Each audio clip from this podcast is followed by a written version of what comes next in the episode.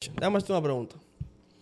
¿Por qué el Papa es hombre y no mujer? ¡Hey! Got you. ¿Por qué el Papa es hombre y no mujer? Porque si no fuera la papa. No. Bueno, ¿Tú me entiendes? hace sentido, hace sentido, ¿Tú me entiendes? pero no por eso.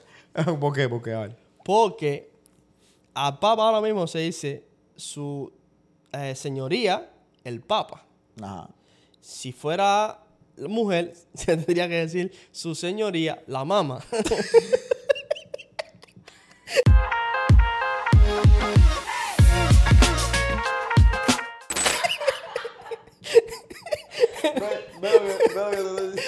su señoría no su santidad. No es lo mismo decir su santidad, el Papa, que su santidad, la, La mama. mama. La caballota. la caballota, la bichota. ¿Tú estás viendo? ¿Tú has visto? tú- Además, eso también con los monaguillos no ayuda. Has- Déjame hacerte una pregunta. su santidad, la mama. Déjame hacerte una pregunta. sí, pero nadie se puede enterar. Déjame hacer- ¿Tú has visto la cantidad de videos de AI que hay del Papa en, Yo he visto, he en visto. TikTok? Some of them are cool. De Arbor. Mm. Like, El tipo está fuerte. y el, ¿Tú no lo has papa, el, el Papa gestionando la mafia con Lleno bling, yeah. You never seen that? Who knows? Who knows? El Papa Francisco, que es un comunistón. I mean, maybe cuando eh, si evoluciona el mundo, maybe veremos un papa con tatuaje. ¿Tú crees? A lo mejor. Si, y si podemos ver un Papa... Maybe hemos visto un papa argentino. Bueno, se ha visto de todo. Se ha visto de todo. Ya Se no ha creo que lo hemos visto de todo. Creo que un papa con tatuaje no es un Un problema. Papa con tatuaje, no creo que no va a haber un problema. Ah, tiene que ser un tatuaje de Jesucristo. Bueno, who knows? Ah, no, no, bro. A mí, a mí las iglesias... O de la mama. A mí, a mí, a mí las iglesias en Italia me encantan, pero no me dejaron entrar a la parte del Papa. Eh, no te dejan porque eso no más para el papa. De que tenían un party ahí formado y yo no estaba invitado. Tienen que ser los papas o la mamá. Uno de los dos. ¿De qué vamos a hablar hoy? Presente el show. Buenos días, mi gente. Estamos en otro episodio de Business en Chanclas. A la última vez estuvimos hablando aquí acerca de cómo comenzar negocio y todo esto. Ya estás viral en TikTok por lo que estabas hablando. Hay una pila de gente diciéndote que tú no sabes lo que tú estás hablando. Así que ve y defiéndete. Nah. ¿Y qué vamos a hablar hoy? Porque tú eres el tipo que trae el tema de hoy. Hoy vamos a hablar de networking y cómo posicionarte tú allá afuera para hacer un- una red de networking de, de contactos efectiva. Muy bueno eso, porque como tenemos lo de Miami pasando, yo voy para abajo a hacer networking. Tú vas abajo a vender, bueno, sí, a hacer networking. Claro, papi, voy a vender lo mío. Voy a hacer dinero. ¿Por qué yo iría a cocinarme en el sol de Miami si, yo no fuera a hacer dinero? It makes sense. It makes sense. los otros días estaba en vivo y díceme, díceme uno, ah, no, pero tú estás haciendo todo esto para hacer dinero. Obvio. Ven, yo no, yo no pertenezco a la- a las hermanitas de la caridad o algo de eso. you know. Eh, Fíjate que yo lo miré como que, ¿Tú has leído alguno de los ¿descubriste el com- agua tibia? Déjame hacerte una pregunta, por eso fue la semana pasada y esta semana no he tenido tiempo. ¿Has leído alguno de los comentarios que nos deja la gente en TikTok?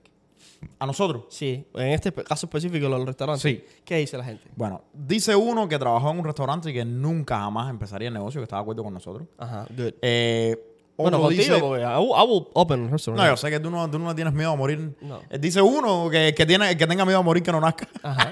Que That's good, that's para good. arriba la caliente. los míos. Eh, hubo otro ahí que estaba ofendido que dice que tú, que tú no sabes freír un huevo, que cómo vas a hablar de eso. Y pues exactamente, yo, no, yo, yo ahora freír un huevo no sé. Tú sí, yo no. Pero, Pero yo- de negocio sí sé. el que dice lo de freír un huevo, yo no sé si tú cocinas, papi, pero yo soy un master chef. Es verdad, es verdad que el hombre cocina. Si no has probado la pasta de Ludwig. Déjame no decirte, hay, gente que va al gimnasio y se relaja. Hay gente que se va a hacer deporte y se relaja. Yo ayer a las 11 de la noche me puse los audífonos y me puse a cocinar. A las 11. Pregúntale a Nelia. Papi, ven a vivir para mi casa. Papi. a mí a las 11 me dan un hambre. Eso es y yo le digo a Marisa, Cere, prepárame algo. Y Marisa Y me dice, te lo va a regalar tu mamá. Hice una pasta de la carbonara que está en el frío ahí. Porque no me la comí Ahora porque yo la recojo. la cociné, cociné y no me la puedo comer porque ya eran las 12 de la noche. Entonces la traje hoy para atrás. Mira qué cosa más, mira qué cosa más curiosa. Y así a veces me pongo a inventar en la cocina. Así que si tú dices que no se freír un huevo, tienes que hacer una paella mejor que la mía. Bueno, yo, yo no sé, ustedes eso entre cocineros, yo a mí, yo hago, yo preparo unos vasos de agua riquísimos. Sí, yo sé. A mí la gente siempre me pide sale- más. Y te sale caliente. Y sie- siempre me piden más agua, siempre, siempre. Eh, le puedo echar un poquito de hielo Sí, esto. siempre yo unos, unos vasos de agua que para chuparse los dedos. Sí, El hombre, Pero, el hombre no sabe ni sazonar una carne así. pero, a, e- pero a eso, le voy a decir, le voy a agregar que para abrir un restaurante, ese es el error que la gente comete. Que piensan que lo que hace falta para hacer un restaurante es ser buen cocinero. Nada. Y estás equivocado. La- tú sabes que yo estaba hablando, teniendo esta conversación los otros días, de que mucha gente piensa que porque son buenos en una cosa, deberían hacer un negocio de eso. No. Y no, y, y, y debo ser sincero, no siempre es el caso. Y yo he visto los fracasos más grandes del mundo en personas que son, tienen una pasión acerca de algo y hacen un negocio acerca de eso sin ser negociantes o sin tener la actitud que hace falta para, para comenzar ese negocio. Y no solo lo hacen súper, súper mal porque están mucho más preocupados con hacer las cosas a la manera que ellos Y quieren, tienen emociones bien, y tienen emociones metidas en el negocio que no los dejan hacer el negocio apropiadamente. Pero además de eso, esa pasión que tienen la arruinan porque ahora odian hacer lo que antes querían hacer. So, la pasión esa se vuelve una lo mismo que te esclaviza. So, esa idea de que porque yo cocino bien debería abrir un restaurante, piensa de nuevo eso. A mí, mi pregunta es, ¿Nicky Young co- cocina bien? ¿Es un chef? No. Y tiene un restaurante exitosísimo en Miami. Eh, Bad Bunny creo que abrió uno. Y muchas estrellas abren restaurantes para diversificar el, el portfolio. Y no, no saben cocinar. Y así pasa, tú sabes de, de arreglar una casa. Jamás. Y tienes inversión en real estate. So, que yo sepa de, de- de construcción no significa que no pueda tener un real estate. Yo te voy a ser sincero, la gente piensa eso, pero anyway, cada cual puede pensar lo que quiera. Nosotros estamos aquí nada más para, para darnos, nue- darte Pero, by the nuestra way- humilde opinión. By the way, yo sí sé freír un huevo. Pero él sí sabe freír un huevo. Yo también, ¿ok? Me quedan mal, pero lo, de freírlo lo frío. A ese le quema, a mí no. ¿ok? eh, ven acá. ¿Qué más estaban diciendo antes de empezar el tópico? Eh, no me acuerdo más nada, bro. ok, está bien. no yo voy a ir a los comentarios de TikTok y les voy a contestar el, el tema de los restaurantes. Pero porque- contesta con un video. Con un video. Te voy a dar un reto que tienes que contestar con un video. Sí. Porque estás aquí hablando de que tienes que empezar a hacer contenido. No, no he Eh, y como todo el mundo sabe que tú eres un descarado que no haces Eso fue contenido, atrás de la cámara. ¿Entiendes? Yo te yo te echo para adelante aquí. Todo eso está grabado, ¿no es verdad, Meli? no, no, that's Eso not, está grabado. that's not. So, tienes que empezar a hacer contenido. Si vas a responder, responde con un video. Con un video, está bien. Lo voy a responder con un video. ¿Ok? Dile, oye, te voy a dar la última. Y la última es, si haces esto, se te queman los huevos. Háblame, ¿cuál es tu técnica favorita para hacer, para que se te quemen los huevos o no? Para hacer networking. Yo de eso tengo una pila de técnicas. te vas a atender otra cosa, te pones sí, en el sí, celular, pasan un millón de cosas. Ahora, para hacer networking, tú sabes Yes. que eso es algo que a mí me ha costado un poquito de trabajo. A pesar de que yo soy súper sociable. Digamos la verdad a la gente. Mi gente, el hombre es un antisocial. Por eso le cuesta trabajo hacer networking. Mira, a medida de que las cosas me han ido mejor, me he vuelto peor haciendo mm, eh, networking. Y yo creo que ha sido un error, garrafal, un error grande. Y voy a cambiar eso ahora, pro- próximamente. Porque se subió. No, brother, es que, eh, a ver cómo te explico. Uno trata de quedar bien con la mayoría de la gente en, en los negocios, ¿ves? Y entonces, ¿qué es lo que sucede? Yo tengo una montaña de gente que siempre vienen a donde estoy yo a proponerme cosas de negocio. Entonces, uno tiene que saber un poco filtrar, ¿no? Filtrarlo ya. Eh, a quién no. tú le vas a dar la oportunidad de sentarse contigo y a proponer tu negocio o a quién no. Porque mucha gente se ofende porque les dices que no. Y yo entiendo que es problema de ellos, pero al final del día uno quiere minimizar eso. De todas formas. Ah. Entonces yo cojo y digo, ¿sabes qué? Eso se, uno va creando como ciertas barreras. Que a lo mejor, tú sabes, te prevén, te prevén de ir a ciertos lugares o de interactuar con otra gente. Ajá. Y también yo creo que ha sido una mezcla de que también uno se pone tan busy, tan ocupado, que a uno se le olvida lo importante que es salir allá afuera y, y hacer el, el network marketing que te hace falta. Tú sabes, el network marketing of yourself. Sí. Pero, ¿qué es lo que sucede? Mira, cuando en mi experiencia, el progreso a mí me ha venido de que uno siempre va primero afuera. Uno busca, lee libros, aprende. Pero cuando uno encuentra lo que, lo que uno hace y que le va y, y lo que uno hace bien, entonces ese, ese interés de afuera se, se vuelve hacia adentro. Uno se enfoca en su negocio, en lo que está haciendo. Es, es como una visión que es un túnel. Mm. Entonces uno no tiene tiempo o, o- o interés por nada más. Por lo menos me pasa a mí. Solo por el negocio, lo que estoy haciendo, los proyectos. Entonces, eso a veces deja, en mi caso, el network marketing, el network el, el- el Networking. networking afuera de las prioridades. Y yo creo que es un error porque conocer gente nueva no solo trae cosas frescas al día a día tuyo, ideas frescas también, pero también trae personas que pueden facilitar eso que tú estás creando. Brother, tú sabes lo que me funciona a mí, um, o lo que yo me he puesto en, en- en- en mi rutina, es uh, hacer networking intencionalmente. Mira cómo yo lo miro, esta es mi filosofía. Um, Yo creo que todo el mundo, por muy exitosos que sean, siempre tienen a alguien que o they are chasing o ellos necesitan, de alguna manera. Y no necesariamente tiene que ser una persona más exitosa que ellos, sino esa persona tiene algo que ellos quieren. Claro.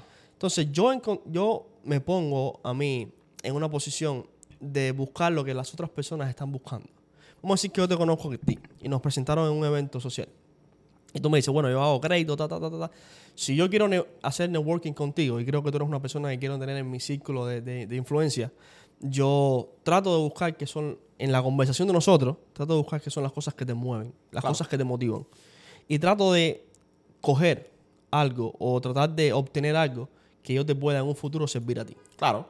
De esa manera crea una relación. Exactamente. Que es useful. Ajá. Y entonces yo te puedo entregar eso. A muchas veces está gratis, no tiene que ser algo que, es, you que, know, es que la mejor manera de entablar una relación en vez de pedir es darte. Exactamente. Vamos, vamos a darte un ejemplo. Vamos a decir que a ti te gusta Karol G. La, La bichota. bichota. Tú, a mí me gusta. ¿Tienes unos tickets ahí que me Sí, entonces yo consigo los tickets y digamos, eh, fue un placer conocerte el otro día, pa, pa, pa. Tengo unos tickets que me llegaron de la, de la bichota ay, y te los regalo. Ya cuando tú piensas sobre mi persona, o cuando te mencionan a mi persona, Claro. en otra referencia, ya tú me ves como una amistad, como una conexión. So, cuando yo venga a hablarte de un negocio o cuando estemos en un proyecto juntos, ya mi, mi habilidad de, de influenciarte a ti a totalmente mucho es diferente. Claro. Como si te hubiera conocido mucho gusto y no te hubiera hablado más. Claro. Y a veces eso es tan sencillo como mandar un mensaje, Oh, como sí. felicitarte por el día de tu cumpleaños, como conscientemente in- incluirte en un evento. Es, es tan fácil hacer networking, es tan fácil ser empático, lo que tienes que hacerlo conscientemente. Claro. Porque yo no creo que eso sale ah, inconscientemente. Por lo menos a mí no me sale inconscientemente. So, yo creo que eso tú lo tienes que ponerle un Y poquito. más tú que eres un pesado. y más yo que soy un odioso. El- hola, ¿cómo estás, Ludwig? ¿Ah? Ah, Eh, no, ah, mentira, mentira. Yo no soy así, él sí es así. No, yo no soy así tampoco. Yo soy súper sweet. No, no, yo lo Hola. conozco bien, yo lo conozco bien. Hola, ¿cómo estás? Muy bien. Entonces eso te lo tienes que poner eh, consciente para, para poder hacer un networking efectivo. Y yo, yo llegué hasta un punto que hacía una lista. Sí, sí, sí. Yo con la gente que yo quería network y quería hacer approach. Y la verdad que me funcionó. Brother, mira. Yo, en algún momento, cuando publiqué el libro mío, estaba metido en eso de la política y todas esas cosas que trabajaba. Hombre, quería ser política. alcalde. Eh, sí tenía, like, tú sabes, uno tiene que estar en ese mundo en el que tienes que ir a fiestas y a esto y a lo otro. Y entonces cuando uno está, yo, yo me volví bueno en eso. Yo estoy en una fiesta y yo sé que quiero conocerte a ti. Y yo sé cómo posicionarme de manera en que hoy por la noche tú y yo vamos a tener una conversación en Wicana y vamos a hacer un- una conversación. Es bueno, es bueno que dijiste la, la palabra posicionarte porque no es lo mismo hacer networking que ser lambón. No, Son no, dos no cosas distintas. So, y a veces, cuando tú quieres hacer un approach a una persona, es tan intenso que tiendes a ser lambón y tiendes a ser pesado. Si tú quieres conectar con una persona, esa palabra, tener una posición. Posicionarte de la manera correcta. Es muy importante. So, exponerte a su círculo eh, más cercano y que la co- cosa fluya. Claro, claro. Porque ir a, a- a hacer un, un approach directo a una persona o A ver, tú puedes hacer un approach directo. Ahora, es mucho más difícil y generalmente se hace cuando no tienes ninguna otra variante. Y tienes que tener mucho Y cuidado. tienes que tener mucho cuidado Yeah. cómo tú haces esto. ¿Ok? Pero a ver, no hay ningún problema. Yo quiero conocerte a ti. Vamos a suponer, también es lo que tú digas. ¿ves? Yo, yo, yo. Y de la forma en que lo hagas. exacto, claro, yo sí. voy a donde estás tú y te digo, oye, eh, Ludwig, yo soy Rolando Núñez, mucho gusto. A mí me encanta lo que, lo que tú haces en el podcast tuyo en Business en Chancla. Qué bueno, qué bueno, tú sabes, tenerte aquí hoy. Pero eso es una Ya. posición. Completo. Porque ya tú, ya tú te posicionaste, tú dijiste, ok, ¿qué él hace? Eh, business Exacto. in chanclas. Ya yo Pues sé de ti. Pues yo le voy a hacer un halago al, podcast. Mucho Y gusto, nada, un placer conocerte. Un placer conocerte. Y ya me encanta lo que estás haciendo en Business en Chancla. Ya, y si estamos en un bar, ¿estás tomando algo? Eh, tú sabes. Te invito una Te invito una copa. copa, cualquier bobería. No significa que yo vaya ahí a. No, no, no. no. Tengo un negocio para ti. Tengo un negocio para ti. ¿Quién tú eres? Yeah, I don't know you. Estás ahí con tu mujer comiendo y con los niños. Yo voy a tu mesa. Oye, qué bola, te viene el podcast. Oye, ven acá, déjame hacerte una pregunta. Tengo un negocio ahí. ¿Qué tú crees de esto? I'm like, Tú te quedas como que. estoy comiendo pizza. Yeah. Eh, déjame terminar de masticar. ¿Y quién tú eres? Eso, eso, eso, eso no funciona, mi gente. Lo que funciona es la posición. Ponte en una posición y trata de ser lo más genuino posible. Cuando se trata de gente, tú tienes que ser genuino. Claro. Porque la gente, incluso no saben de networking, incluso no, no entienden de, de las relaciones con las personas, pueden sentir cuando una conexión es no genuina Claro. y cuando la conexión es genuina. Eso me pasa a mí todo el día. Tú ves cuando una persona es faking the connection y cuando no. Mira, yo, a ver, está bien que tú quieras algo. Todo el mundo quiere algo. Todo el mundo, ya. Ok, esa idea de que, ok, es malo de que yo esté conociendo a esta persona porque tengo una agenda de lo que quiero. Todo el mundo tiene una agenda. Yeah. Lo que pasa es que hay muchos de ustedes inocentes allá afuera que tienen una agenda y no se dan cuenta de que tienen esa agenda. Yeah.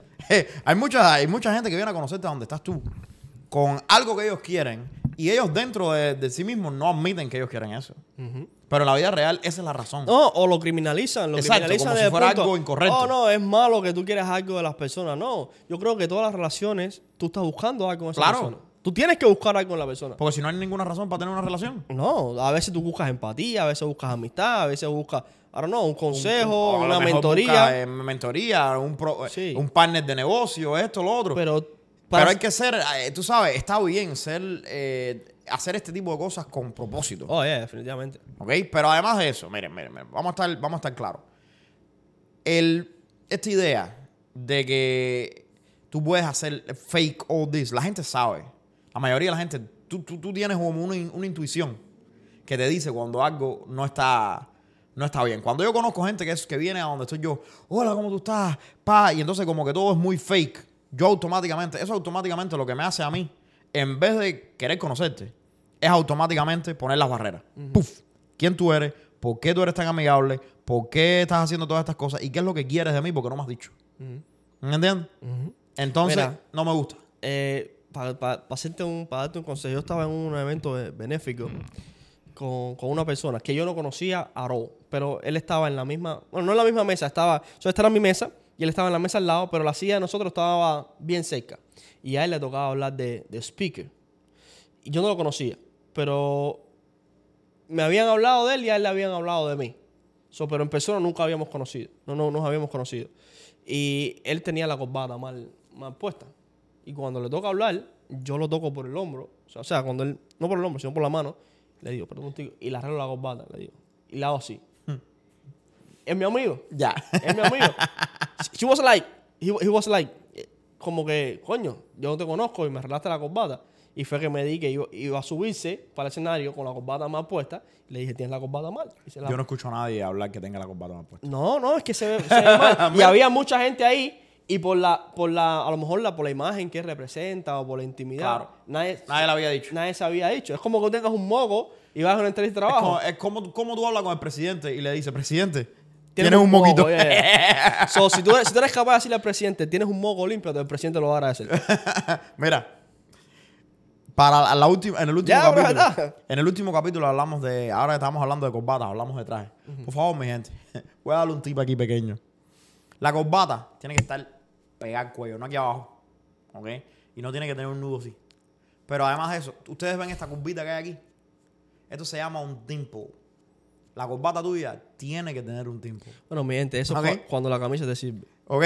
Tiene que tener un dimple. Este, este huequito aquí, si tu corbata no tiene eso, está mal puesta. Bueno, depende del nudo, ¿no? No.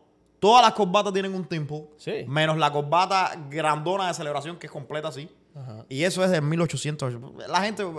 La moda está regresando. eh, yo te voy a ser sincero, por favor. Yo, si tienes el nudo muy grande, no, te, no confío en ti. no.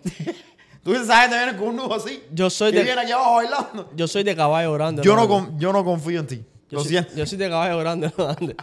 Nah, estoy jodiendo, mi gente, pero eh, esto aquí se llama Timpo y, le- y te voy a coger el traje y te lo voy a poner de un lado, de un nivel al otro. Tienes que entender, el traje tuyo, lo, primero que va a notar todo el mundo del traje tuyo es la corbata.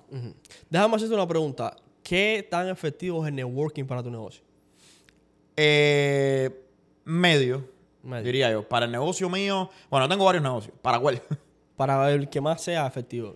networking. El negocio, eh, el networking, es más efectivo es para mi universidad. ¿Por qué? Porque en mi universidad tengo varios creadores que son parte de la universidad que tienen sus negocios. O generalmente es mi eh, trabajo mantener ese grupo funcionando. Déjame hacerte una pregunta. ¿Tú crees que crear contenido es hacer networking?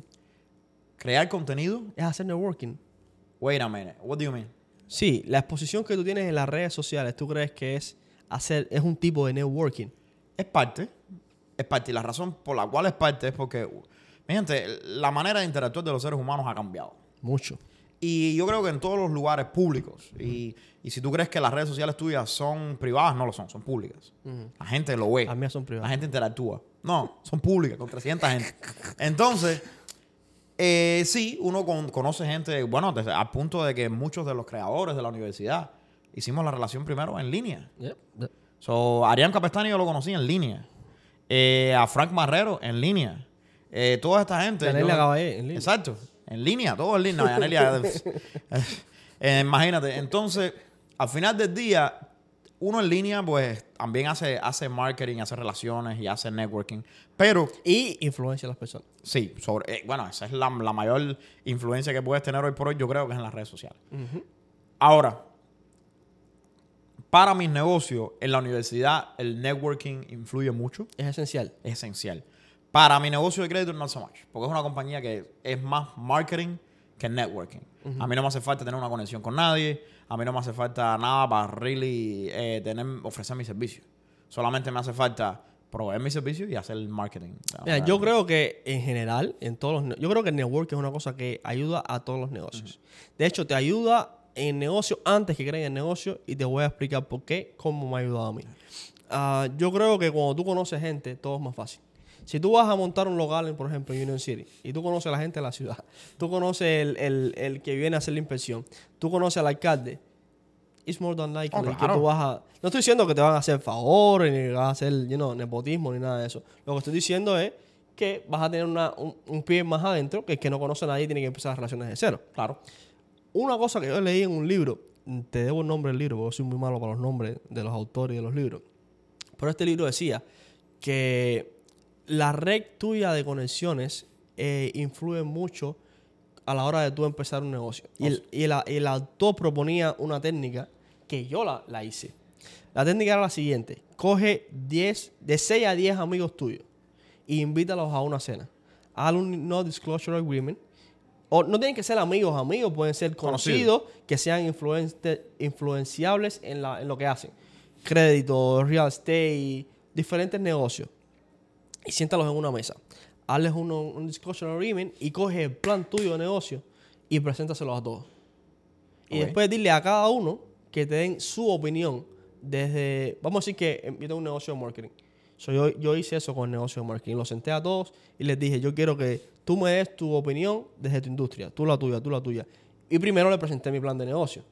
Y you will be surprised, tú vas a estar sorprendido de la diferencia de criterios y la cantidad de ideas que salieron de ese ne- networking. Y todavía lo hago. No lo hago a esa escala, porque desafortunadamente no puedo tener a todo el mundo en la misma mesa, pero a mí me gustan las ideas, y tú, tú lo sabes, a veces contigo lo hago. Las ideas, soltárselas primero a mi círculo interno de personas, Sí, para ver. que me den su opinión, que, que me, que me den su feedback, y a veces, muchas veces te dan una idea, oye, en vez de hacerlo así, hazlo asado. De hecho, ahora estamos reestructurando la compañía, y vamos a aplicar una de las técnicas que nos dio un, un amigo. Yo te digo, mira, eh, cuando uno eh, es efectivo haciendo networking, o sea, eh, entablando relaciones con otras personas, eh, no solo, todo es ganancia. O sea, Casi siempre te dan una perspectiva que tú generalmente no tienes. Te puede, puede ser la conexión que tú estás buscando para llevar el negocio a otro nivel. Porque, a ver, yo te digo que mi compañía de crédito no hace falta un networking porque yo puedo correr y puedo crecer yo. Pero bueno, el día de mañana yo conozco a alguien que dice, oye, Rolando, mira, yo quiero comprarte la mitad de la compañía, yo tengo todos estos millones de dólares y vamos a llevar tu compañía al próximo nivel. Quizás eso sea algo de interés. Eh, sabrá Dios, ¿tú me entiendes? Uno no, no debe cerrarse al mundo porque si no, pues el mundo gira y tú te quedas botado. El punto de la cosa es que mucha gente están aterrorizadas de salir allá afuera y entonces yo lo veo en las redes sociales todo el tiempo. ¿Cómo ¿no? tú rompes el hielo? Yo creo que todo está, todo es real estate. Position, position, position. Position. Location, mi gente. Tienes que ponerte en la localización correcta. Yo estoy de acuerdo. En tu casa, nadie, no vas a conocer a nadie. Con, saliendo con la misma gente, no vas a conocer a Y mi nadie. gente, aprendan a jugar golf. Estoy aprendiendo. Ni pero me diga, ¿Tú estás aprendiendo? Qué casualidad. ¿Tú también? Yo tengo una clase paga el viernes que viene. Sí. Yo estoy pagando clases de, de golf. Vamos a hacer un programa. Tú Yo- sabes que tú sabes que yo tengo amigos que trabajan para JP Morgan Chase. Yo tengo amistades que trabajan para PNC. Que tú sabes como yo estaba en el mundo bancario. El banco te paga las clases de golf. Sí. Right? Cuando tú llegas a hacer todo eso, para que tú sepas jugar golf, porque es, es importante. Es necesario. Muy importante. Y yo odio el fucking golf, bro. Yo no lo odio, pues la la verdad nunca lo he practicado, pero nunca he jugado a golf. Y te digo que lo que poco que he visto, necesitas saber jugar golf. Bro, pero mira, ahora con esto, yo, yo con- contraté ahora a un profesor que el tipo, el tipo, no lo he conocido todavía, es la primera clase que voy a tener, introducción al golf. Te estoy hablando, el hombre es pro, ganó un pro de eso aquí en los Estados Unidos, el tipo es monstruo. ¿Cuál de las cuatro? I don't even know, bro. Eh, Así de poco sé yo de golf. ¿Cuál de las cuatro? No sé, una. Ay, ay. A lo mejor no lo hizo y me está diciendo mentiras. Yo no sabría tampoco. ¿No me entiendes? Tú vas a ver, mira, cuando tú te pongas a darle el bastón, primero tienes que comprarte los bastones. No, en la práctica, en las clases ellos traen el equipment de ellos primero. Oh, sí. Sí, porque es introducción. Yo tenía entendido que con los palos que yo uso tú no puedes jugar. Sí, pero para empezar, a ver, ojo, esto es la liga del trapo aquí. Esto es, en realidad, lo que me van a dar es un mapa. lo que, lo que tú, tú, tú identificas cuando el profesor sabe y no sabe es cuando tú estás. Eh, Si te abraza por atrás y te si él te abraza Qué romántico. y te, el tipo sabe. si no te abraza, tú pídeselo. Oye, cuando tú estás cogiendo clase de, clase de gol con Shaquille O'Neal y te Y se- te toca las manos. No, pero Sha- Shaquille O'Neal te toca el palo si te abraza así por todo. y te dice, y te dice, relaja la pelvis. Ese es mi miedo. ¿Sabes que yo por eso dejé de billar? Porque una vez el profesor se me aguantó el palo por atrás y ¡Eh, ¿sabes? eh, eh! ¡Eh, que yo soy agua! Suéltame Mira, el palo, coño. yo soy masón, cuidado. cuidado que te meto por la cabeza con esto. Mira, ¿qué es lo que sucede? Volviendo al tema. Volviendo al tema, mira, volviendo al tema. Yo en, eh, ahora voy al golf, right? Voy a la primera clase. Estoy nervioso, I don't know what to expect. No sé qué esperar. Unos palos y unas bolas y dejarla. Sí, no, no, pero, pero escucha esto. Ahora yo estoy en uno de los esfuerzos. Fíjate que, fíjate, hasta esta conversación es relevante porque esto es uno de mis esfuerzos de hacer más networking, porque ya estamos aproximándonos al final del año. Y, mi, y me he dado cuenta que una de las áreas en que I've been slacking es en esa Networking. networking. Entonces, yo me yo, yo siento que I have relied very much en mi influencia online. Ya. ¿Cómo decirte? Yo, gracias a Dios, como nos va tan bien en línea, tanta gente nos conoce, pues no tengo ningún problema haciendo networking, porque la gente, gente buena, gente que de verdad que yo quiero conocer, vienen a nosotros todo el tiempo. Influencers nos contactan. Tú atraes conocemos- ese tipo de a- gente. Atraemos ese tipo de personas, atraemos ese tipo de personas y es excelente, me encanta eso. Y además nosotros somos bien abiertos para compartir con gente y para colaborar y todo eso. Pero quiero hacerlo de una manera más activa. ¿Me entiendes? Y entonces dije, bueno, voy a hacerlo con golf, ¿right? Porque tengo varias amistades que van a estos clubs de golf, ah, qué sé yo, todo esto, y me dicen, oye, tienes que venir. Bro, a mí me han invitado cinco veces a jugar golf. Y en ese ambiente yo quiero estar.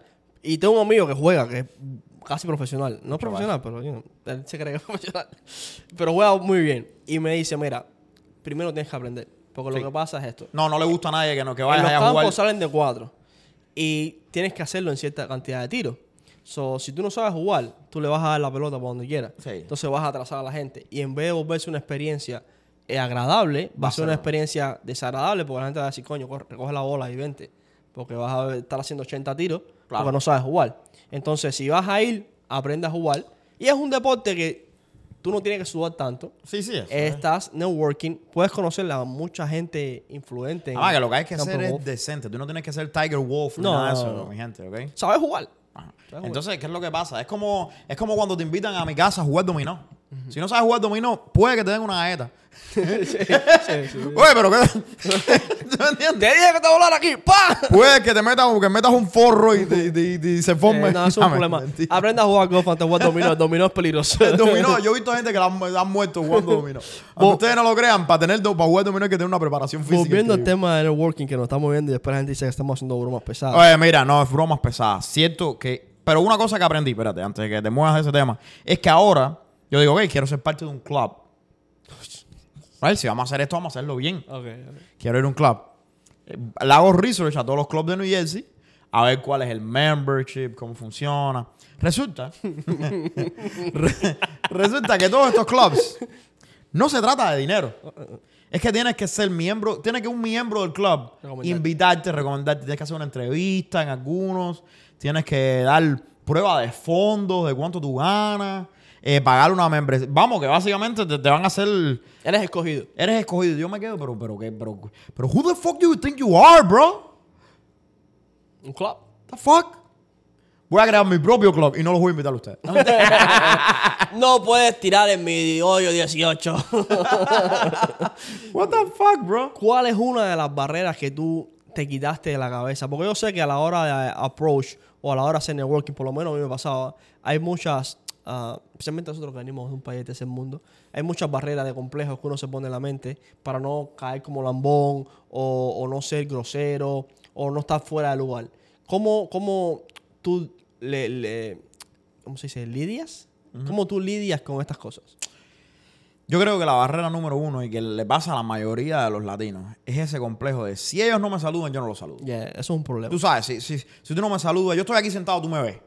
Si tú no me saludas, ¿Sabes que era así? eh, eh, yo no te saludo. that's- that's yo creo que es un error, es una actitud That's mala. bad attitude, yeah. Es una actitud mala, además que mentalmente tú te cierras a ese tipo de cosas. Además que yo creo que también todos nosotros nos hemos sentido de esta manera. La debilidad de nosotros mismos crea un mecanismo de defensa que dice, si yo voy allá, yo tengo el miedo de que yo voy a saludar a Meli y cuando yo voy a saludar a Meli, Meli se ría de mí o me trate de una manera y no quiera saludarme. So Meli me rechaza. O qué va a pensar la gente si yo voy a No, saludar. no, pero a él? escucha esto. En mi mente, ya yo decidí que cuando yo vaya donde está Meli, ella me va a rechazar. Entonces, ¿sabes qué? Antes de que Meli me rechace, yo la rechazo a ella. No voy a saludarte. Cuando me miras, Este si vienes a donde estoy yo. mm. Entonces, esa persona, lo único que está viendo es que tú no la saludas, tú estás con una Eres un cara de pesado, eres un eres un pesado, cuando en la vida eso no en la vida real eso no refleja quién tú eres. Y al mismo tiempo, esa idea que tú tienes en la mente de ella no es real tampoco. Es básicamente que tu miedo y tu inseguridad te está alejando de una conexión. Y, eso, y esa actitud es un mecanismo de defensa que todo el mundo tiene. Todo el mundo hemos estado en esa situación. ¿Me entiendes? Y yo creo que es difícil. Pero yo te digo, muy, tú coges ahora mismo y tú te vistes bien. Y tú vas a un lugar. Límpiate que tienes algo ahí. Un mogo. ¿Tengo un moquito? ¿Tengo un moquito? No, ya, ¿Ya? mentira, mentira. Oye, mira. ya. Esto, ponme eso en cámara, por favor. Oye, mira, mira. Tú te vistes presentable. Vas a un lugar, ¿ok? Camina donde está una persona y le dices, oye, que como, eh, mucho gusto, mi nombre es Rolando A, me gusta lo que tú haces, pam, pam, pam. Muy poca gente. Estoy hablando de muy pocos individuos en el mundo no van a, no van a responder positivamente a esa interacción. Bueno, hay quien no responde positivamente. Pero muy poco. Pero eso no depende de ti. Tú, tú no controlas eso. Tú lo que controlas es lo que tú puedes aportarle al mundo, no lo que el mundo te aporta a ti. So, tu trabajo termina hasta que tú haces una introducción correcta y te, te introduces de la forma más amable posible. La reacción de, de la otra persona Eso no está fuera en de tus manos. Si el tipo es un odioso y te da la mano como un odioso, Problema es él. Tú lo dejas ahí y ya, y la conexión no se hace. Si el tipo hace, o la mujer, en este, en cualquiera de los dos, hace una respuesta amable, tú sigues con la conversación y punto y se acabó. So, la reacción de la otra persona no puede ser un determinante en, en, en el approach tuyo a otra persona, ni en la habilidad tuya de conectar. So, eso que tú te pones en la cabeza muchas veces es, es ficción, no es verdad. Yo te digo, es un problema y, Y muchas veces la posición social intimida a la gente a la hora de, de, que es un problema, es un problema serio. De, de- estoy hablando que hay gente que simplemente no pueden y no quieren. Mira, yo estaba, yo estaba en una gala. Después que ya he cogido mi, mis libritos y mis cursos, porque yo antes era una persona que no hacía networking at all. Y me, me ha costado, es una cosa que he tenido que aprender. Por estos traumas que uno trae de los países de uno. Pero una vez estaba en una gala y, y, había un alcalde y el alcalde estaba en, en el mismo, ¿sabes? en el círculo ahí tuyo. en el mismo círculo que estábamos hablando. Y yo lo saludo y le, le doy como un elogio, ¿no? No me acuerdo qué fue lo que le dije, la verdad. Y el tipo me, me contestó como indiferente, como que yo soy el alcalde. No, it's fine. Tú eres el alcalde, tú estás por arriba de la luna y no entiendes. Y it's fine for you. Pero yo no, eso no es culpa mía. Eso es lo que tú eres. Lo que yo soy es genuino y me introduje y te, te hice el, el halago porque yo era, era lo que yo creía. Claro, ya. So, a mí no me importa tu reacción. Así que, y lo volvería a hacer con ese y con 10 mil más. Claro, pero es que no se trata, mi gente, siempre hay que enfocarse en controlar lo controlable. Ok, Las cosas que no se pueden controlar es, you know, tienes que aceptarlas. Porque si tú te empeñas en cambiar las cosas que no puedes cambiar o que no puedes controlar, eso es imposible. Te vas No, aparte eso te da ansiedad, porque esas cosas tú nunca vas a ser capaz de controlarlas. Tú lo que puedes controlar eres tú y lo que está dentro de ti. El resultado tú nunca lo vas a poder controlar. ¿Cuál es el lugar favorito tuyo para hacer networking? Todos lados, brother. Todo- Oh, hay un lugar que te sientas más cómodo. Un bar, una fiesta, eh, la parada de la guagua, un baño público. Por favor, paren de hacer amigos en los baños públicos. Eh, ya ustedes están grandes para eso. Coño, ¿a quién le gusta, no? Si estamos en un baño público. Do not Es, me. mal, es, es un mal momento. Imagínate que estén mirando ya como da mucho. Mi gente, no, los inodoros no, el- ¿sabes? Los, los orinales no dan. No, y no compadre. saluden a la gente. No mano hay gente que no puede hacer pipi si está hablando. Sí, sí. ¿Me entiendes? Yo soy uno. A mí no me si miedo estoy escénico, da miedo escénico. No, no, pero es que me desconcentro. Sí, te da miedo escénico, no puedes mear delante de la gente. No, es que yo tengo que estar o concentrado en meado. Yo puedo mear delante de ti, pero no me hablo. si tú me hablas, a mí se me corta Ya, el meado, paro, paro. Porque me pongo a prestar atención a lo que me estás diciendo. So, tú puedes mear al lado mío, pero no me hables. Te iba a decir algo y se olvidó. Que tú estás cómodo en todos los lugares haciendo... Ah, tú sabes dónde, un lugar donde yo me siento, like, que se me da el networking fácil. El after party. En el after party. En el after party todo el mundo borracho. ¡Puta borracho! Papi. Mira, el otro día fuimos a un evento. Un saludo para la gente de casa de TikTok. Ok. Y estábamos ahí en casa de TikTok. Ah. Y al principio era un evento de networking. Ahí estaban todos los eh, Y un evento de influencers. de influencers. Ya tú que sabes. todos son gente que son outspoken. Claro. Son bastante creativos y bastante, sí, extrovertidos. En, ah, al principio todo el mundo estaba un poquito... Sí, sí. un Después que los tragos... Warm up. Ya cuando los tragos llegaron, ya. Ya todo el mundo se empezó secando. Hicieron un ejercicio de networking que te daba un papel y tú tenías que buscar los requisitos. de- Conocer una persona con todos esos requisitos. Por ejemplo, alguien quisiera contenido de chef. Alguien quisiera contenido de educación, así. Y ir hablando con varias gente. Pero ¿qué pasó? Se acabó la fiesta. Y ya todo el mundo se conoció, algunos hicieron el, el teléfono y tal. Ahora aquí empieza la segunda parte del networking. El, el after party. El after ¿Para dónde vamos? ¿Para dónde vamos? So, siempre llegas del after party. Yo soy un viejo, man. Yo, ok, yo soy... Yo soy, mira... Papi, ahí tú no haces amigos, ahí tú haces hermanos. Ahí tú no haces amigos. Ahí, yo, la mira, primera vez que te conocí, te aguanté la cabeza cuando estabas vomitando. Sí, puede ser el presidente de... Y nos ha pasado, ¿no? Te- tenemos historia. Yo siempre me quedo al after party. Porque en el after party yo veo a la gente más prestigiosa. Ajá. Wasted. Bro, mira, tú sabes que yo, a mí me gusta hacer en los parties eso, de los últimos que llegue, de los primeros que se van. no, no, eso es un error. Y es un error, Es yo un sé que es un error. pero Yo llego tarde y me voy tarde. yo soy de los que llego ahí un poquitico, nunca, nunca primero, y después me voy la antes de que se acabe la fiesta. no, yo no. Yo, yo, me, yo cierro la fiesta. Dios mío santo. Yo cierro la fiesta. Y eso me funciona. Que, para mí, si me preguntas cuál es uno de los lugares preferidos de networking, es el after party. Dios mío. Porque la gente cuando está un- normalmente en un party, en una gala benéfica, en cualquier... Está desarrollando un papel. Y normalmente el papel viene asociado con su profesión. O sea, tú estás en una gala y tú eres Rolando Mr. Credit, saludas a la gente como Rolando Mr. Credit. Pero cuando se acaba la Tú gala... estás en tu papel. Sí, cuando se acaba la gala, tú te quitas el papel y es Rolando Núñez. Entonces, si yo te digo, Rolando Núñez, vamos para, no sé, para un bar a tomarnos una Va a copa. ser mucho más amigable, mucho ya más tú no vas como Mr. Credit, ya tú vas como Rolando Núñez. Entonces te quitas todo el estrés de la gala, todo, todo ese proceso de, de encartonado que estás saludando a la gente profesionalmente. Y ya ahí te tomas dos tragos de más, bailas perreo. Bueno, yo sé que tú tienes dos patas izquierdas. Papi, pero- papi, yo meto un perreo violento. Pero ya, entonces cuando yo estamos, Violento. cuando estamos ahí, ya tú te abres más, me hablas de tus emociones, yo te hablo de las mías, tú me lloras cuando estás borracho, yo te Y consuelo. ahí Ludwig te habla de las canciones favoritas de él. Ludwig, en realidad, aquí lo que, lo que escucha Ludwig es la toquicha y peso pluma. Así mismo es. no sé quién empezó Pluma, pero Papi, Peso Pluma es el mejor tipo ahora mismo que canta rancheros mexicanos Bueno. en, en- en el mundo. un abrazo para Peso Pluma. Ah. Mira, entonces después tú recibes un mensaje por la mañana. Oye, me encantó la compartir contigo anoche. Oye, la pasamos Gracias por salvarme súper". la vida. O sea, gracias por sa- salvarme. Casi me manda un carro cruzando la calle. ¿Cuándo lo repetimos o no? Sí, no, no, a ver, está, está, está cierto, pero ya yo soy un amigo. tipo adulto. Ah, yo sé, ya está viejo ya. Ya dormí. Ahí no puedo dormir. Yo sé, estás empezando aquí como un... Está enseñándome las muelas. Mi gente, después de aprender a jugar golf, quédense a los after party. Yo no he conectado... Yo, yo no creo que... Yo creo que mi conexión más efectiva en los after party. Los after party. Pero eso soy yo, que soy una persona que le gusta la fiesta. Tú sabes, a mí me gustan los bares, man. Yo no sé por qué yo me siento tan cómodo en un bar. En un bar. Y yo no, miren, miren, miren. esto. Porque cada cual se siente como en el ambiente que mejor se le da. Pero tú sabes, pero tú sabes que yo no tomo, eh, curiosidad cerca mía, yo no tomo alcohol fuerte. Yo no tomo whisky, yo no tomo ron, yo no tomo nada. Yo lo único que tomo es cerveza y vino.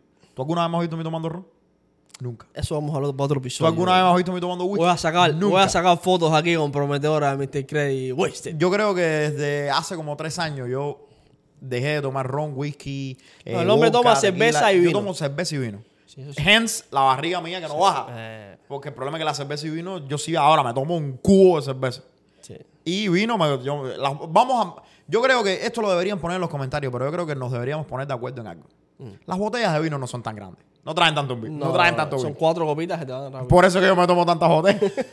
¿Tú me entiendes? Ese es un problema de alcoholismo porque tú deberías tomarte entre uno y dos copas para ser moderado. A mí me gusta, a mí me- entre uno y dos copas, dice. A mí me gusta el Barolo italiano. Y yo me tomo dos botellas de Barolo italiano. Yo no sé qué cosa es el barolo, pero Un tipo de vino, el Barolo es un tipo de vino. eso es alcoholismo. Pero eh, los bares a mí me gustan porque yo creo que en un bar, eh, ya cuando estamos tomando algo, hay una, hay- estamos compartiendo una actividad. Es como cuando estamos comiendo. Sí. ¿Tú me entiendes? Ya hay algo un poco más, más íntimo. Podemos hablar. Y yo creo que la gente se aburre en los bares. So, uno tiene que hablar porque ¿qué vas a hacer? ¿Vas a mirar bartender? Oh, you would be surprised. Bueno, hay gente que están ahí luchando con sus problemas y sus demonios internos Sí, y no quieren que no le quieren que nadie lo hable, pero esos son la minoría. La mayoría de la gente habla en los bares. Pero es que un bar es igual que un after party. claro. Porque un bar la gente no está ahí para hacer networking. Yo trabajaba aquí abajo en Hoboken, en la parte, en el banco. Y es, es, es tradición. Después de las 6 de la tarde, está el happy hour. El lugar está lleno de bares y todo el mundo va para los bares a tomar. Tú ves a la gente, se quitan el saco, se quitan la corbata, camisa para arriba. Y uno va a hablar. Yo conocí a la gente de todos los bancos ahí de Hoboken. Así es como hay que hacer. Así es como hay que Entonces yo creo... hacer. Ve para, los bares, ve para los after party, toma un poquito si tienes que tomar y empieza a conectar. Y al final del día, ¿qué es lo más malo que puede pasar? Que te diviertas un poquito. Yo te digo, mi gente, miren, eh, eso del networking es mucho más importante de lo que ustedes creen. Mucho más importante. Y yo creo que la razón por la cual se le hace tan difícil a las personas es, número uno, porque estamos condicionados a no, a no ser de esa forma. Y tenemos todos esos complejos que reflejamos en otra gente. Y número dos, porque no entendemos el valor de eso. Porque el problema del valor del networking es que tú no lo sabes hasta que lo tienes. Ve, yo no sé a quién pueda conocer allá afuera. Y esa persona que yo pueda conocer a lo mejor me puede cambiar la vida.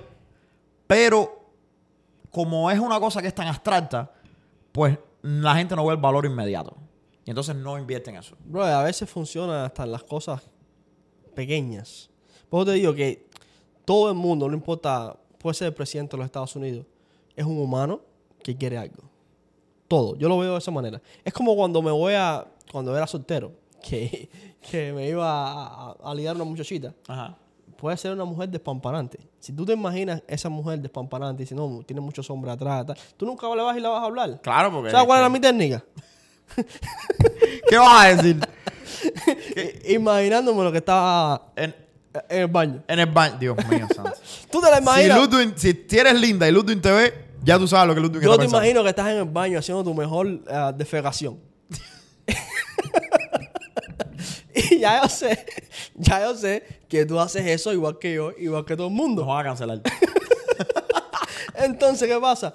Te rebajo el estatus. sí, tú- básicamente tú piensas en eso porque Pues, eso te hace humano. Nadie caga bonito. Eso te hace humano, es cierto. Y nadie caga con olor. eh, eh, eh, nadie caga con olor. Yo lo que hago es arte. No, no, no. Arte abstracta. Nadie caga con olor. Ahora, mira, mira. Entonces, para, terminar la idea, si tú ves a un presidente, a un agente influencial, a un dueño de negocio que el tipo vale de no sé, 200 billones de dólares, y tú lo imaginas como una persona que... ¿Qué es lo que es? Exactamente, que lo que está buscando es seguir con sus sueños, seguir con su idea, implementar sus cosas, que tiene sus hábitos, tiene su- sus mañas, a lo mejor es un pesado. Y tú lo imaginas como la persona, en vez como el multibillonario o la persona influente que es, es mucho más fácil el approach Claro. Que ponerte en la otra posición. Ah, no, pero si él es multimillonario, mucha gente debe estar pidiéndole, no, no, ve y hazle un chiste. O ve Sí, y, claro. y conecta con él y habla con él. Mira. Imagínate lo que cagando en el baño. A mí, a mí durante, durante la, la- la conversación, yo si hay una cosa que yo entiendo y que alguien me lo dijo y yo lo aplico siempre. A todo el mundo le gusta hablar de ellos. Ya. A todo el mundo, incluyéndonos a nosotros. So if you wanna be interesting, you gotta be interested. Si tú quieres que alguien te perciba como alguien interesante, haz preguntas. Yo no sé si lo copiaste. Cuando tú eres in- in- cuando tú eres interesante, cuando tú estás, estás interesado en otra persona, esa persona te va a percibir como alguien interesante. Siempre pasa. Haz preguntas y escucha. Genuinamente escucha. ¿Ok?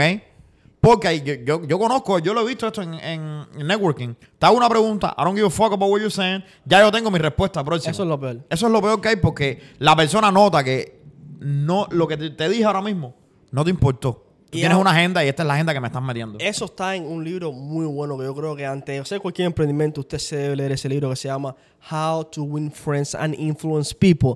How to en español sería Cómo Cómo, ganar ser amigos amigos. e influenciar en las personas. Ajá. Así se llama el libro en español, Dale Carnegie. Tremendo libro. Y él dice eso. Eh, el noven- él dice una estadística, el 90 y pico por ciento de las personas hablan y escuchan para responder. A ver, escu- sí, escuchan para responder, no para entender lo que la otra persona está diciendo. Si tú eres una persona que cuando haces una pregunta, tú genuinamente escuchas lo que la otra persona te está diciendo y respondes con, con la intención de entender su comentario, tú vas a entrar en un grupo selecto de personas que son grandes comunicadores. Claro.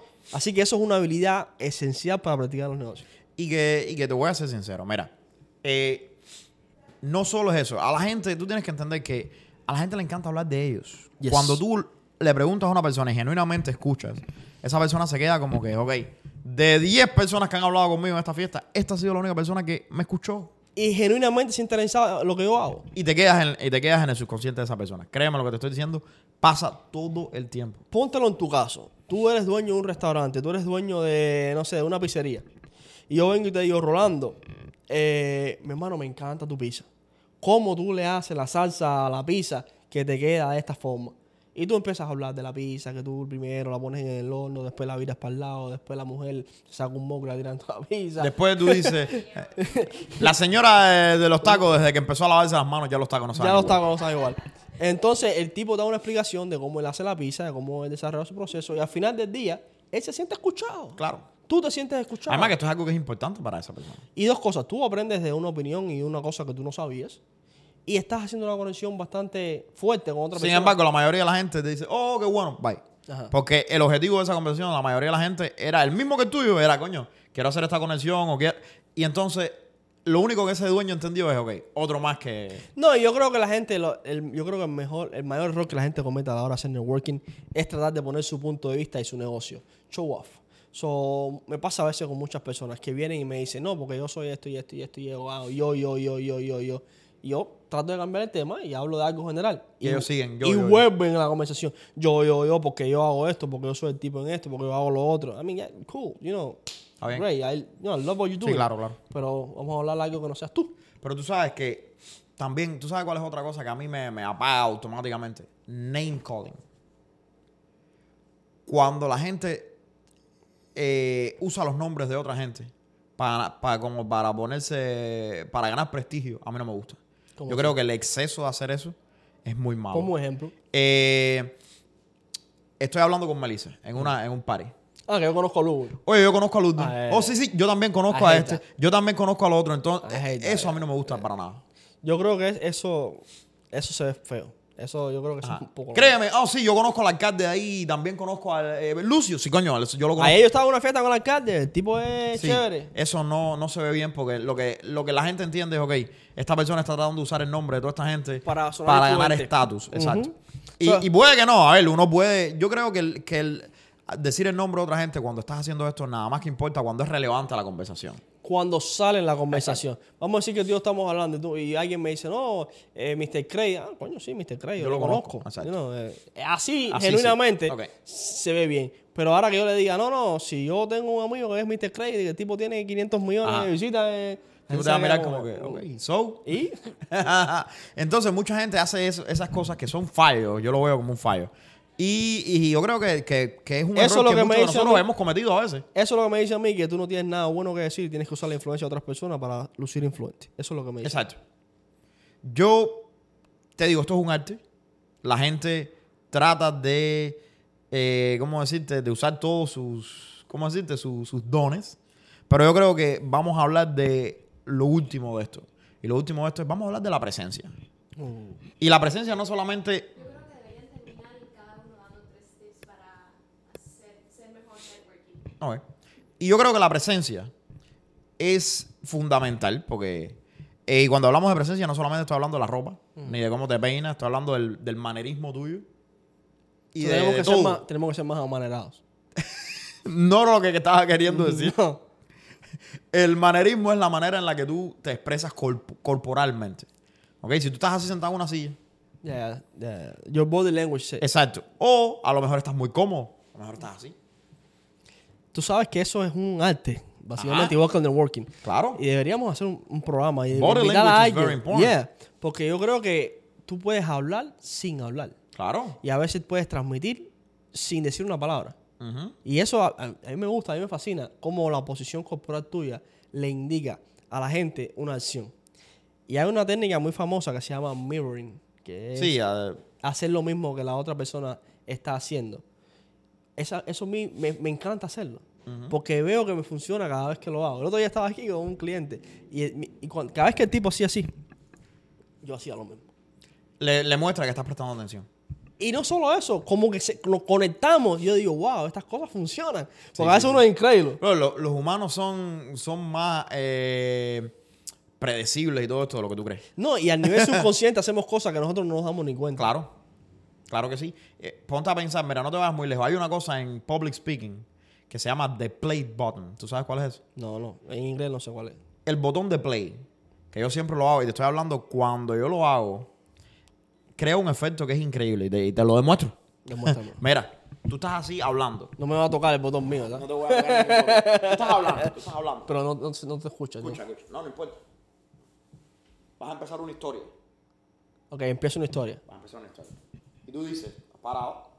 Tú dices, bueno, bueno, eh, cuando llegué a los Estados Unidos, estábamos ahí. Esa es la manera incorrecta en que la gente lo hace. La gente coge y hace el play button, que es cuando llegué a los Estados Unidos, entonces ese movimiento, ese paso De salir hacia de adelante. salir hacia adelante, de hacer eso, eso automáticamente dice, ok, aquí comienza el punto de algo que es importante escuchar. Tú estás aquí, mi nombre es Rolando Núñez y vengo a hablarte de marketing. En el, en el 2010, eh, y entonces ahí, ahí das el paso. En el 2017 yo llegué a los Estados Unidos. Eso le marca a todo el mundo. Una pauta como diciendo, pauta aquí de está aquí empezando es lo donde va a importante. comenzar lo importante. Y eso es una cosa de el body language tuyo, la, la manera en la que tú estás hablando. Con eso, ¿tú sabes quién era un monstruo haciendo eso? Obama. Tú te das cuenta cuando Obama habla en los, con- en los, en los discursos.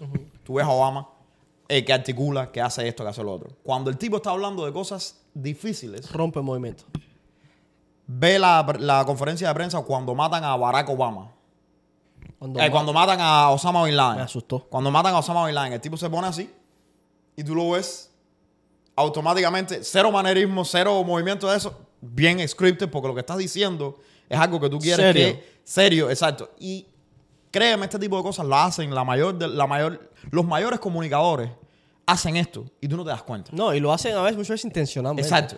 Y tú no te das cuenta. Y es increíblemente poderoso. No, y una vez que tú lo sabes y más, mientras más lo practiques, más efectivo se pone. Una de las técnicas también, ahora que hablamos de técnica de, de cómo conectar con las personas, es decir la última palabra de lo que la persona está diciendo.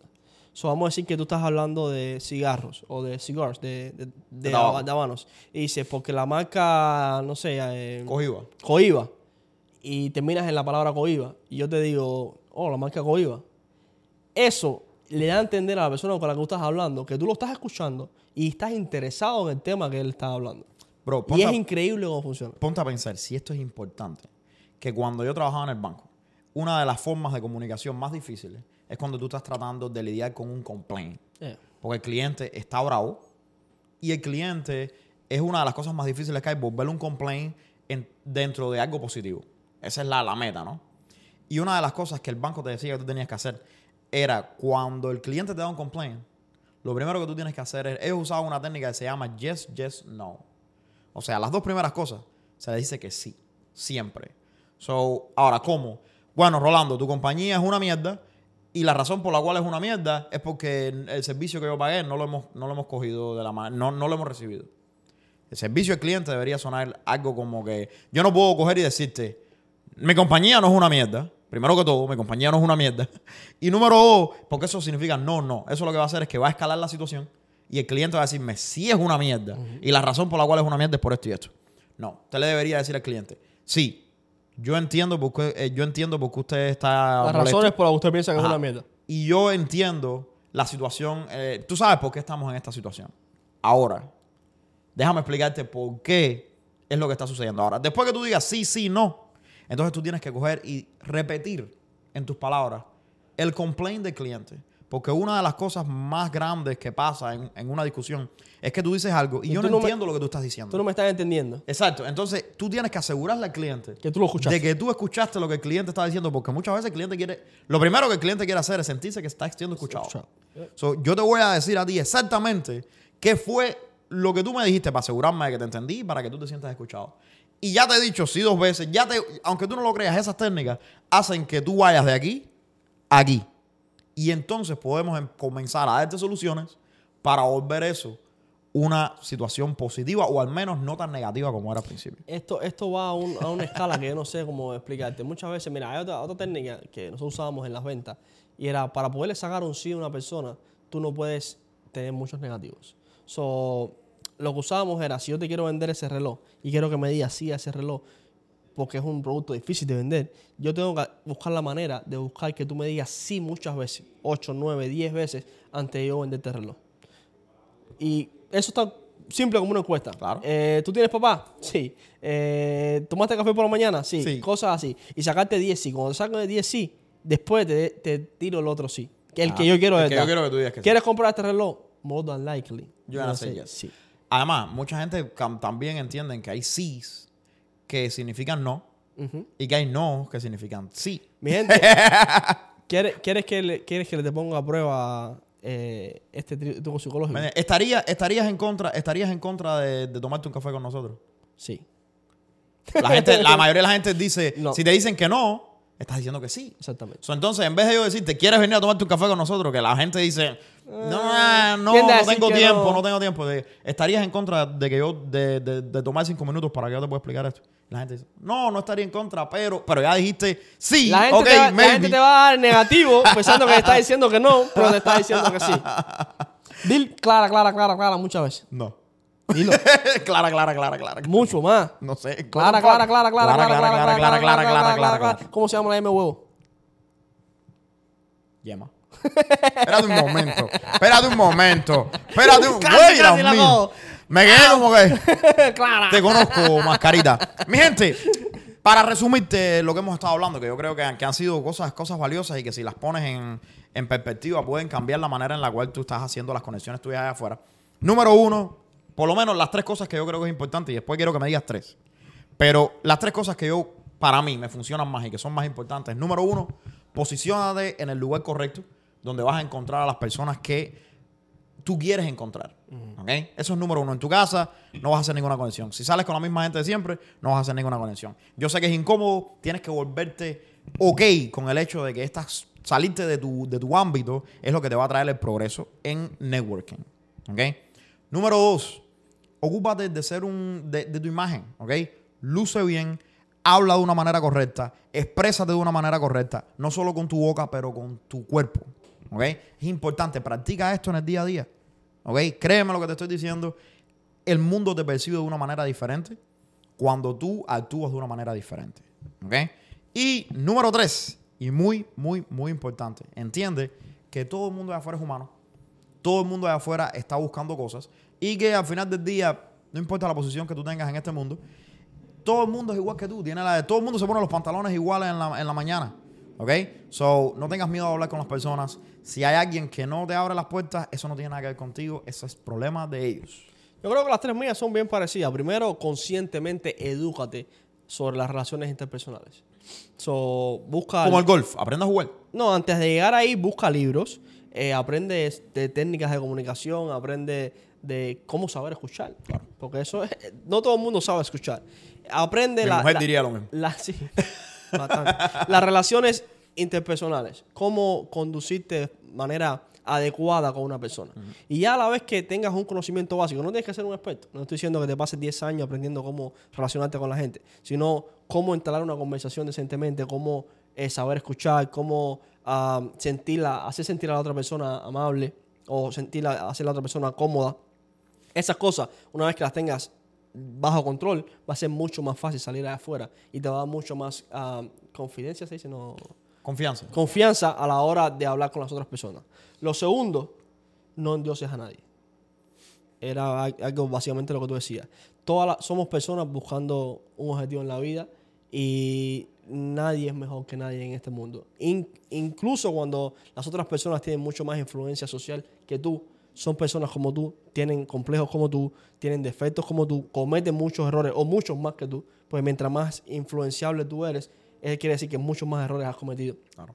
y los vas a cometer. Así que no endioses a nadie, todo el mundo es approachable y todo el mundo tiene algo que lo busca. le gusta. Busca eso y vas a ver que va a ser mucho más fácil acercarte a las personas. Y como tercero, imagínate la gente yendo al baño. No, mentira. Dios mío santo. como tercero, busca tu after party. Busca ese, ese sitio donde tú te sientes cómodo enseñando la personalidad tuya y conectando con la gente. Si es jugando golf, jugando golf. Si es haciendo eh, clases de yoga, haciendo clases de yoga. Si es bailando salsa, bailando salsa. Y sale ahí y haz networking. Practícalo todos los días. Yo conocí a un speaker famoso que me decía, hay muchas técnicas para aprender a hablar en público. Las que tú quieras. Hay diferentes tipos de speech. Tú puedes dar speech en funeraria, en investment, hay diferentes tipos de speech. Pero la única, técnica, la única técnica que siempre te va a funcionar es que cada vez que tengas la oportunidad de hablar en público, no importa que tú lo que salgas ahí días es una barrabasada, Lo hagas. pero ve y hazlo. Porque mientras más tú hables en público y mientras más, las mientras más tu audiencia sea más grande, mucho mejor te va a salir. Cada vez que lo haces, la próxima vez te sale mejor. La práctica es el criterio de la verdad. Te haces maestro. Mi gente, gracias por estar con nosotros en otro episodio. Aplica todas estas cosas que estamos diciendo. Déjanos en los comentarios cuáles han sido eh, las barreras que has tenido que luchar eh, para poder, tú sabes, volverte más sociable.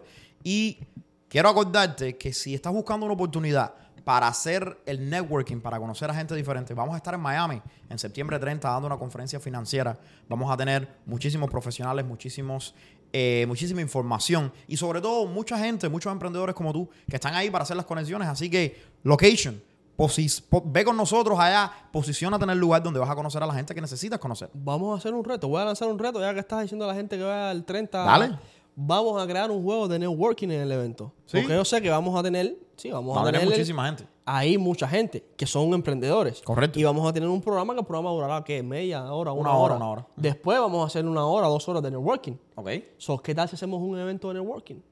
Vamos, vamos a hacerlo. Vamos a hacer una actividad donde la gente se pueda sentir cómoda networking con, con otras personas. Ve al enlace del, del video este y saca tu entrada porque la cosa va a estar buena. Ya puse a, a Mr. Credit entre la muchas gracias. Esto ha sido otro capítulo de Business en Chanclas. Nos vemos en TikTok.